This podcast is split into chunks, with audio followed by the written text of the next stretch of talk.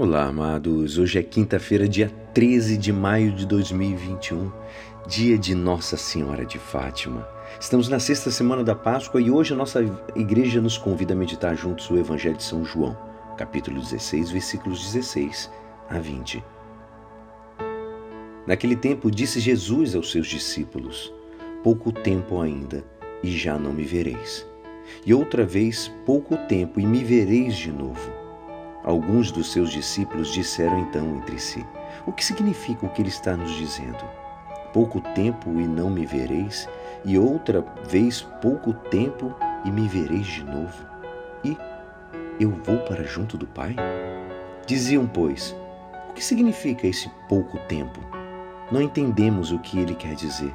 Jesus compreendeu que eles queriam interrogá-lo, então disse-lhes: Estais discutido entre vós, porque eu disse pouco tempo e já não me vereis, e outra vez pouco tempo e me vereis? Em verdade, em verdade vos digo: vós chorareis e vos lamentareis, mas o mundo se alegrará. Vós ficareis tristes, mas a vossa tristeza se transformará em alegria. Esta é a palavra da salvação. Amados, Jesus nos diz: pouco tempo ainda e já não me vereis.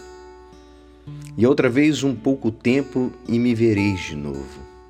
Essas palavras de Jesus podem ser interpretadas de diferentes graus de profundidade e podem ser aplicadas a diferentes experiências. A primeira aplicação dessas palavras é, pode falar sobre a paixão e morte de Jesus. Jesus sabe que está para desaparecer da vista dos discípulos e por isso será um tempo de tristeza. Os discípulos não o verão porque será ocultado dele através da sepultura.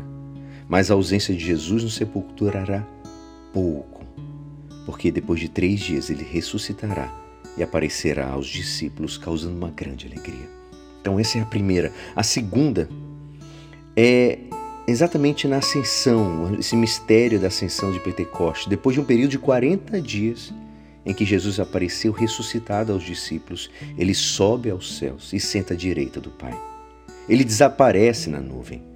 Mas esta ausência de Jesus é aparente e dura pouco, porque no Pentecostes o Espírito Santo desce sobre os discípulos e torna Jesus presente, mas de uma nova forma. A presença física dá lugar à sessão, à presença, à presença no coração. Ele não está só diante deles, mas está no coração daqueles discípulos. Graças ao Espírito Santo, Jesus glorificado está mais presente do que nunca, mais ativo do que nunca e mais enviado do que nunca. E com essa sucessão de ausência e presença de Jesus, não só marca tristeza e alegria, mas cada ausência leva uma nova forma de presença. Cada momento de tristeza conduz a uma alegria mais plena. Olha só. Nessa mesma linha, a terceira aplicação das palavras de Jesus, podemos dizer que na ausência de Jesus, marca um ritmo da nossa vida espiritual.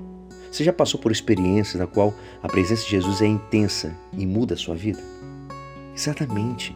No entanto, essa experiência intensa da presença de Jesus dá lugar a uma experiência de ausência de Jesus. Depois de um tempo de alegria, sofremos a tristeza de, sentir que Jesus parece se ausentar da nossa vida como acontece naquele barco, com os, pessoas, os discípulos com medo e Jesus dormindo. Parece que Jesus estava aquém daquilo que estava acontecendo. Parece uma ruptura. Há de fato uma ruptura, mas não é uma ruptura da relação de Jesus conosco, e sim uma ruptura na forma em que nós relacionamos com Ele. E quando isso acontece, devemos nos recordar das palavras de Jesus. Ele está nos conduzindo em uma relação mais madura com Ele e por isso a tristeza que nos virá será ainda maior. E por fim, que possamos prestar atenção na palavra que Jesus diz: a vossa tristeza se transformará em alegria. Jesus não diz que depois da tristeza vem a alegria. É a própria tristeza que se transformará em alegria. É a própria tristeza, ou seja, a tristeza pela ausência de Jesus, tristeza porque não conseguimos viver sem Ele, que produz essa alegria. É essa tristeza que transforma em motivo de alegria. Entre a tristeza da morte de Jesus e a alegria da sua ressurreição, não há somente uma relação de tempo, mas há também uma relação de causa e efeito. É a própria cruz que conduz à ressurreição. É a cruz de Cristo que o fez ressuscitar. É a humilhação da cruz que produz a glorificação da ressurreição. Isso é a verdade também em relação às provas pelas quais nós passamos, amados. Se enfrentamos a prova sofrendo pela ausência de Jesus, experimentaremos um crescimento no amor a Cristo e isso nos preparará a uma alegria ainda maior. Devemos recordar sempre: a tristeza não é feita para durar. A alegria não nos deve levar à exaltação. Na tristeza, não permitir cair na depressão. Na alegria, não nos exceder na alucinação da euforia. E que Nossa Senhora de Fátima interceda por cada um de nós. Ave Maria, cheia de graças, o Senhor é convosco, bendita sois vós entre as mulheres. Bendito é o fruto do vosso ventre, Jesus. Santa Maria, Mãe de Deus, rogai por nós, pecadores, agora e na hora de nossa morte. Amém. E é assim, esperançoso que esta palavra poderá te ajudar no dia de hoje que me despeço. Meu nome é Alisson Castro e até amanhã. Amém.